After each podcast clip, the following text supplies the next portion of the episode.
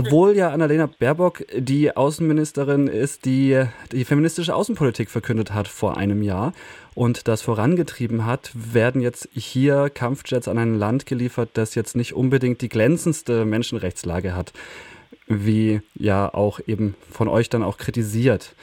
Der Kontext davon ist ja eine viertagige Nahostreise gewesen. Vielleicht eine kleine Einordnung, was genau passiert da, wenn da jetzt Eurofighter geliefert werden? Warum ist das so gravierend? Na, ich finde, es führt halt dieses ganze Gerede von wertebasierter und feministischer Außenpolitik völlig ad absurdum, weil Saudi-Arabien natürlich jetzt ein Land ist, in dem Menschenrechte, in dem Frauenrechte mit Füßen getreten werden, das für den Mord an Khashoggi verantwortlich ist, das aber auch einen völkerrechtswidrigen Krieg im Jemen und gegen den Jemen geführt hat. Und ein solches Land überhaupt mit Waffen zu beliefern und dann auch noch mit Eurofightern, das ist natürlich absolut verheerend. Und wir kritisieren das, äh, weil wir sagen, man kann ja nicht den einen Krieg kritisieren und äh, zu Recht kritisieren und andere Länder, in denen die Menschenrechtssituation katastrophal ist und die Kriege führen, das ist auch nicht nur Saudi-Arabien im Übrigen, ne? also man kann das auch an anderen Ländern sehen, wie die Bundesregierung hier doppelte Maßstäbe anlegt, ne? also auch wenn wir Richtung Türkei schauen und das ist das Problem, das kritisieren wir daran. Und äh, natürlich, wenn man halt ein ähm, Land mit Waffen beliefert, das die eigene Bevölkerung unter unterdrückt und eben auch vor Krieg nicht zurückschreckt, dann macht man sich natürlich mitschuldig daran, das ist ja auch ganz klar. Das bringt mich eigentlich auch direkt zu meiner Anschlussfrage daran, weil es ja tatsächlich in diesem Fall gar nicht so sehr um die Konflikte zwischen Staaten geht, wofür Waffen eingesetzt werden und wo da eben Waffen hingeliefert werden sollen, sondern laut der feministischen Außenpolitik soll ja eine Außenpolitik ausgerichtet werden an feministischen Werten, an der Gleichstellung von Personen, an den Freiheitsrechten, die in einer Gesellschaft auch vorhanden sind, dass eben da unterstützt wird und es weiterhin gefördert wird. Ist das im Wesentlichen überhaupt zu sehen in der Außenpolitik? Außenpolitik, die da jetzt betrieben wird, oder fällt es komplett irgendwie doch hinten runter? Also ich finde den Anspruch zu formulieren, dass man eine, in der Außenpolitik eben gerade auch auf die Lage und die Situation der Frauen vor Ort und auch feministische Ansätze sich setzen sollte, das finde ich ja total richtig. Ja, und mit Sicherheit gibt es auch im äh, Bereich der Entwicklungszusammenarbeit natürlich viele auch, also auch sinnvolle Projekte, die finanziert werden und die eben äh, beispielsweise Gesundheitsschutz von Frauen und Müttern verbessern ja, oder ähm, die die Lebensmittelversorgung oder äh, sich äh, bewusst also sich auch Frauenkrankheiten sich damit beschäftigen also das gibt es natürlich schon ja? also ich will ähm, und es gibt ja auch viele Projekte und viele Organisationen die gerade in diesem Bereich arbeiten und damit eben auch Förderung vom vom deutschen Staat erhalten aber das Problem ist eben wenn man das so ankündigt und so groß macht, dann reicht es eben nicht, hier und dort ein Projekt zu unterstützen, sondern dann darf man halt vor allem nicht die unterstützen, die eben Frauenrechte mit Füßen treten. Und das passiert natürlich, wenn man eben an ein Regime wie Saudi-Arabien Waffen liefert. Und das passiert eben auch, wenn man beim NATO-Partner Türkei eben überhaupt keine Kritik äußert, äh, wenn immer wieder die, die, kurdischen Gebiete in Syrien bombardiert und angegriffen werden. Ne? Also das finde ich das Zentrale. Und ähm, deswegen reicht es eben nicht nur, wenn man im Bereich der Entwicklungszusammenarbeit diese Aspekte mit einbringt, sondern man darf eben eben ja, auch wenn man die Frage Rüstungsexporte, auch da ist das natürlich, spielt das eine entscheidende Rolle. In der Analyse von dem, was da tatsächlich ja auch besprochen wird und versprochen wurde bei dieser Nahostreise von Annalena Baerbock, kam unter anderem von der Tagesschau äh, eigentlich wörtlich das Zitat, dass außer Worten die deutsche Chefdiplomatin kaum Druckmittel hat. Das ist eines der Probleme, mit dem sich ja auch feministische Außenpolitik beschäftigt, zu überlegen, wie kann trotzdem eine Veränderung bewirkt werden. Ist es tatsächlich so, dass die Druckmittel fehlen oder gibt es da vielleicht doch noch Ansätze, die gerade noch nicht ausprobiert wurden?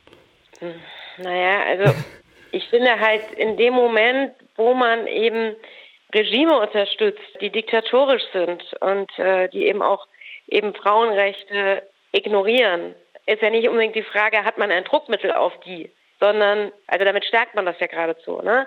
Also ich will jetzt sagen, natürlich könnte die Bundesregierung eine ganze Menge auch an praktischen Dingen tun.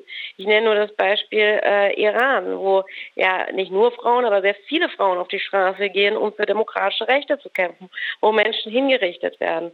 Ja, also wir, so haben wir immer noch keinen klaren Abschiebestopp, dauerhaften, langfristigen Abschiebestopp von iranischen Geflüchteten aus Deutschland, dass man klar macht, also da wird natürlich natürlich keiner hin abgeschoben. Ne? Also deswegen die Bundesregierung hat schon Möglichkeiten, auch selber Dinge zu tun und auch darauf hinzuwirken.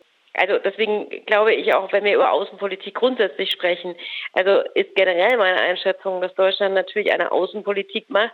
Erstmal die deutschen Interessen, die dem Interessen auch der deutschen Wirtschaft sehr stark äh, nutzt. Ne? Und dann, wenn dann Werte und Normen wie Menschenrechte, Frauenrechte, Umweltschutz, ja, also wenn das den eigenen Interessen im Wege steht, dann wird das eben auch ganz schnell beiseite geschoben. Und das sehen wir ja an ganz vielen Stellen, dass, was weiß ich, auch deutsche Konzerne sind oder so, ne, die daran beteiligt sind, Arbeitsschutzstandards, Umweltstandards oder so zu unterlaufen. Und da wäre die deutsche Bundesregierung natürlich auch in der Verantwortung, genau so etwas nicht zu unterstützen. Für mich zeigt sich da so ein bisschen ab, dass es eigentlich noch ganz viele Punkte gäbe, wo andere Prioritätensetzungen, andere Schwerpunktsetzungen und auch andere Mittel zu greifen eigentlich noch nötig wären, um eine tatsächlich feministische Außenpolitik, wie sie in diesen Leitlinien ja auch skizziert wurde, umzusetzen. Ich habe in der Auseinandersetzung mit dem Thema auch von Christina Lunz gelesen, die ja beim Center for Feminist Foreign Policy sich ganz stark für eine feministische Außenpolitik eingesetzt hat dass natürlich Staaten jetzt nicht unbedingt an diesem Ideal zu messen sind, aber dass das der Punkt ist, wo dann Druck ausgeübt werden kann. Gibt es momentan eine Chance, da auch tatsächlich anhand von diesen beschlossenen Leitlinien nun auch Einfluss zu nehmen und zu sagen, so, das wird nicht eingehalten, ihr müsst mehr dafür tun? Vielleicht auch gerade aus der Opposition heraus? Naja, also natürlich kann man auch aus der Opposition, äh, denke ich schon, dass man auch aus der Opposition heraus auch Dinge verändern kann. Ne? Also man kann natürlich auf Missstände hinweisen, den Finger in die Wunde legen und äh, natürlich auch über eine Mobilisierung von Öffentlichkeit und auch über gesellschaftlichen Druck schon das eine oder andere verändern. Also natürlich äh, ist das schon unser Anspruch von Oppositionsarbeit. Und äh, ich finde, dass insgesamt ähm, die deutsche Außenpolitik äh, eine ganz andere sein müsste. Also eine Außenpolitik, die viel stärker auf Solidarität ausgerichtet ist, auf Abrüstung, auf internationale Zusammenarbeit. Und ich meine, gerade auch, äh, das hat ja auch sehr viel mit den äh, Leben und den Rechten von Frauen zu tun, ne, wenn wir an die ganzen Nachhaltigkeitsziele zum Beispiel denken. Ne? Also das Recht auf Bildung, der Kampf gegen den Hunger, Kampf gegen Armut, weltweite Versorgung mit Medikamenten und Wegfall von Patenten und Lizenzen, die dafür sorgen, dass Krankheiten nicht behandelt werden, die Frage Kindersterblichkeit, all solche Dinge. Ne? Also das wäre natürlich total notwendig und dafür geht es nicht nur darum, irgendwie Druck zu machen, sondern dafür muss natürlich auch Geld in die Hand genommen werden, ja, um eben wirklich auch äh, Programme aufzulegen, die dafür sorgen, dass es äh, solche Entwicklungskonzepte eben gibt. Und ich meine, dass das nötig ist, äh, ist ja auch eine Folge, sage ich mal, von 200 Jahren Kolonialismus, von 200 Jahren Ausbeutung. Ja, also das ist ja mit der, also das ist ja ein entscheidender Grund dafür, warum Länder, die eigentlich sehr, sehr reich wären, ja, die Menschen in tiefer Armut leben und äh, dass dann eben auch ganz besonders Frauen auch davon Leidtragende sind. Eine Sache wird mich tatsächlich noch interessieren, weil die Linkspartei sich ja auch in der Nähe auch zu einer, ich nenne es jetzt einfach mal außerparlamentarischen Bewegung auch sieht und da auch sehr stark verknüpft ist mit einer feministischen Bewegung, die in Deutschland ja stattfindet. Und ich habe im letzten Jahr immer wieder mit diesem Blick auf die feministische Außenpolitik nicht so ganz das Gefühl gehabt, dass dieses Thema oder dieses Konzept innerhalb eben einer feministischen Bewegung in Deutschland so richtig gegriffen hat und da auch aufgenommen wurde, um auf Forderungen sozusagen sozusagen umzusetzen. Gerne widersprechen an der Stelle, wenn ich das vielleicht falsch sehe oder da irgendwo was übersehen habe. Aber die Frage, die sich für mich da so ein bisschen rausstellt, ist, ob eigentlich diese Idee, eine feministische Außenpolitik voranzutreiben und das mit einer feministischen Bewegung sich dafür einzusetzen, gibt es da irgendwelche Anzeichen, dass das tatsächlich auch funktioniert? Oder bleibt es momentan eher bei einem Konzept, das nun von den Grünen umgesetzt wird, zu einem entsprechenden Erfolg, wie wir es jetzt gerade auch besprochen haben, die letzten Minuten?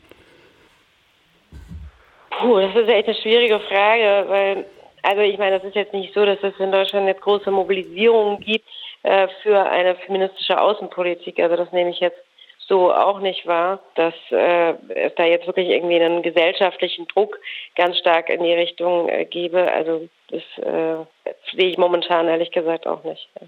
Die Fragen, naja, die ich jetzt gut, es gab die große Solidaritätsbewegung natürlich mit den Frauen im Iran. Ne? Also das natürlich schon gegeben. Ähm, also von daher, an so, also punktuell gibt es das. Und ja, wo die Frauen auf die Straße gegangen sind unter Frau Lebensfreiheit.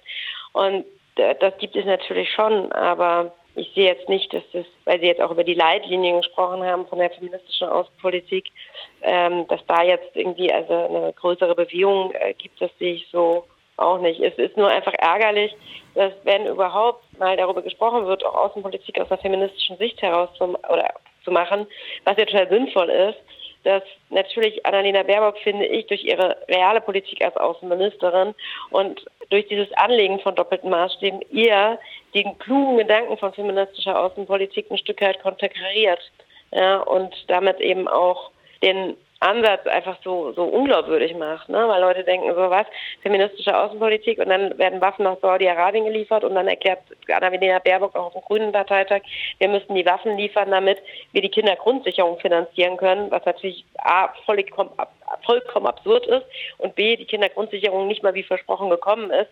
Also so finde ich, diskreditiert man das Anliegen halt eher als es wirklich zu stärken und äh, zu erklären, was damit gemeint ist und warum das auch richtig und wichtig ist.